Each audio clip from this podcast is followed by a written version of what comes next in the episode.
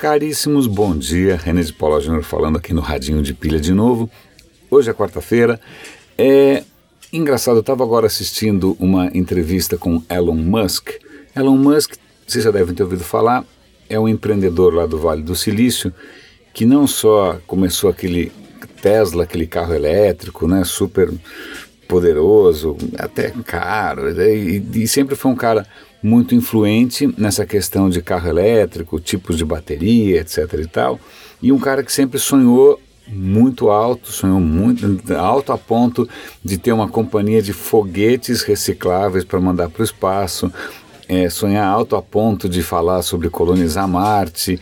Então é um cara é, é, acho que é um dos caras, depois que o Steve Jobs morreu, né, acho que no mundo de tech, acho que é o cara mais visionário e com mais visibilidade, inclusive, com relação à visão de futuro. De uns tempos para cá, ele também andou falando de uma maneira até um pouco surpreendente sobre os riscos da inteligência artificial. Bom, esse cara está em todo lugar, né, você abre qualquer publicação, sempre tem alguma coisa falando do Elon Musk. Ele também é, é, imaginou um, um, sistema de transportes que é na verdade um tubo subterrâneo, é, praticamente um tubo de vácuo, né, que você coloca é, as pessoas no, no, no, num vagão que é sugado para lá e para cá em alta velocidade. Bom, então realmente o cara é, não é pouca coisa não, é uma imaginação e uma vontade de, de, né, de, de criar coisas é, completamente novas que é de tirar o chapéu. Embora eu nunca eu, eu eu tendo, e aí é um defeito meu, eu tendo a ter um pé atrás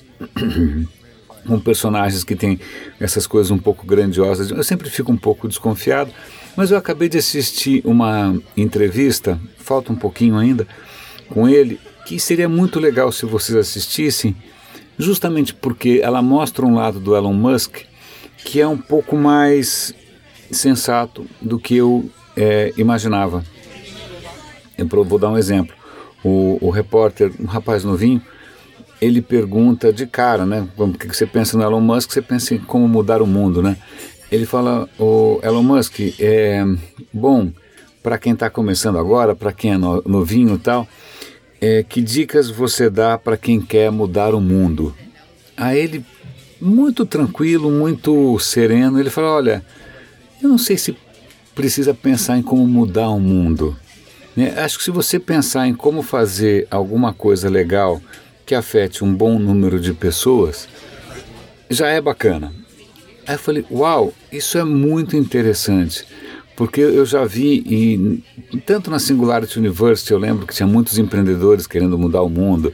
Aí você vai no hackathon, o cara também quer um projeto para mudar o mundo. Tem sempre essa história de mudar o mundo, que é uma coisa até meio juvenil, talvez seja justamente juvenil, porque quando você é muito novinho, você não tem ideia do, do, como o mundo é grande, como o mundo é complicado, então você acha que é fácil mudar o mundo. Mas eu achei muito interessante essa, essa aterrissada, essa relativizada, é, que na verdade não é nem encolher o escopo, né, mas é, na, é, é assumir que talvez haja problemas prementes, próximos de todo mundo, problemas que fazem parte da sua realidade, de uma realidade específica, que merecem atenção, né, que podem ter um efeito bacana. Até num certo momento da entrevista, o Elon Musk faz um raciocínio que não é um raciocínio tão original assim, isso é comum é, quando você lida com questões éticas que envolvem é, pessoas, a sociedade, é falar, olha, uma maneira de você avaliar o impacto do que você está é, propondo é levar em conta duas variáveis: o quanto isso melhora as coisas e para quantas pessoas isso melhora.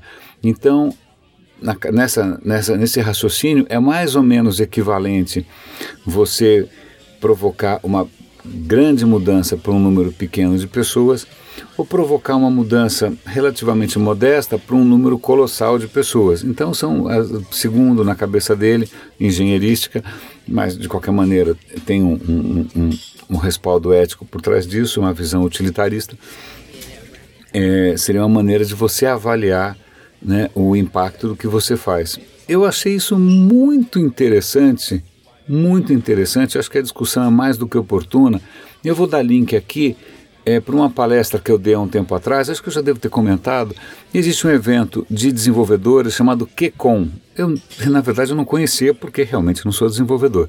E me chamaram um tempo atrás, o Diego Ais me chamou um tempo atrás e me deu carta branca para eu palestrar sobre o que eu quisesse. E eu me propus a falar sobre ética, sobre o impacto é, que as, os projetos e as ideias, as inovações têm na sociedade, no futuro, etc. E tal.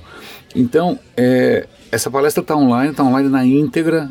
Eu, modestamente, eu acho que ficou bom, as pessoas gostaram muito, foi uma surpresa para mim, né? Porque é isso, hoje quem tem é, o poder da técnica nas mãos tem o poder de causar impacto. E normalmente quem foi treinado para em questões técnicas não foi treinado é, ou não foi ensinado a pensar ou a refletir ou a considerar os impactos sociais, os impactos ambientais daquilo que ele faz. Né? A gente normalmente só pensa em otimizar, seja lá o que for, nem que seja de otimizar a câmara de gás até otimizar, sei lá, metralhadoras. Né? Então, a gente está sempre otimizando. Então, fica aqui a dica, eu vou deixar o link para a entrevista do Elon Musk, está em inglês, lamento, mas de qualquer maneira é uma entrevista bacana de ver. Eu vou deixar o link para essa palestra minha sobre ética, está em português, né? É, embora seja eu falando, vocês vão enjoar de mim. Então, é, achei bacana, achei oportuno essa, esse tipo de, de preocupação, essa coisa um pouquinho mais serena, um pouquinho mais consciente, achei bacana, gostei. Mais ou menos relacionado a isso, eu vou dar link para uma reportagem muito interessante sobre uma iniciativa do Google. O Google, naquele projeto alfabeto deles, eles têm lá o DeepMind, que é aquela super inteligência artificial, que está tentando se aproximar do mundo da saúde. E aí eles fizeram um evento recentemente chamando né, a área, é, e aí tem até um comentário meio maldoso, porque falava o seguinte, ah, o evento é aberto ao público, só que só tem 120 lugares. Aí as pessoas se inscreveram e nunca ninguém soube qual foi o critério para escolher quem foi quem não foi, né? Maravilhas da caixa preta da inteligência artificial. Você não sabe como é que a coisa funcionou. De qualquer maneira, o artigo é um pouco comprido, mas ele mostra a saia justa, que é uma empresa de tecnologia como o Google, tentar se posicionar com relação à saúde pública. Porque já tem um histórico. É, recentemente eles fizeram um acordo com o governo britânico de usar dados é, de saúde pública para alimentar o DeepMind, para ver o que, que o DeepMind ia fazer com isso. Isso provocou uma certa celeuma, porque, peraí, os dados são públicos. Né? Não necessariamente as pessoas deram a permissão para esse tipo de uso. É, peraí, o que, que o Google vai fazer com isso? Ele vai ganhar dinheiro com isso? Ou, ou ele vai beneficiar a sociedade? Ou ele vai cobrar? Então já foi, um, um né, já foi uma saia justa bíblica. Né? Então os caras fizeram esse evento e aí você percebe o absoluto mal-estar do cara que está tocando o evento, em que ele fala: olha, puxa, talvez a gente está fazendo nesse prédio espetacular modernista e futurístico do Google. Puxa, isso já passa uma mensagem meio errada. De repente a gente deveria se aproximar mais das. Bom, tarde demais, né? Já fez o evento num lugar futurístico, modernoso e poderoso. Aí vem de novo com aquela postura que é é, simplificadora ao extremo, em inglês tem a palavra oversimplifying, né? simplificando ao extremo, a questão toda dizendo: olha, o nosso lema vai ser do no harm, não cause o mal, não cause dano. Como se fosse uma versão simplificada daquele juramento de Hipócrates lá que todo médico tem que fazer. Então, na cabeça do cara, só essa história, eu não quero casar mal a ninguém, parece que vai, na verdade, de resolver todas as questões éticas e filosóficas de sei lá quantos milhares de anos de Ocidente numa frase só o que é meio patético se a gente levar em conta a tentativa anterior, que era Don't Be Evil, né? que era o, o lema do Google, que também não resiste muito ao confronto com a realidade cotidiana. Então, está aí um artigo bacana mostrando é, uma empresa líder de mercado, com uma visão de futuro fortemente baseada em inteligência artificial tal, mas se deparando com questões éticas, com questões concretas, com questões cabeludas mesmo, e o quanto isso é difícil. Aparentemente talvez esteja na hora da gente começar a rever os currículos né, do pessoal que, que, que se prepara para a área de tecnologia, para começar a incluir essas questões, ou pelo menos né, como comunicá-las em público. Acho que é por isso que eu, que eu já fui contratado tantas vezes como porta-voz, acho que é justamente para fazer essa ponte entre os tecnólogos um pouco sem noção, né, no sentido de, de comunicação pública, e uma audiência né, que não perdoa. Meus caros, eu acho que é isso. Eu vou dar. Eu, eu tinha pensado em dar um link para.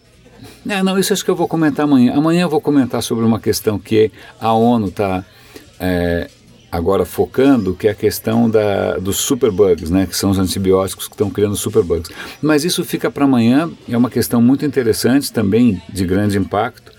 Por hoje, acho que a gente fica nessas questões é, mais humanas aqui.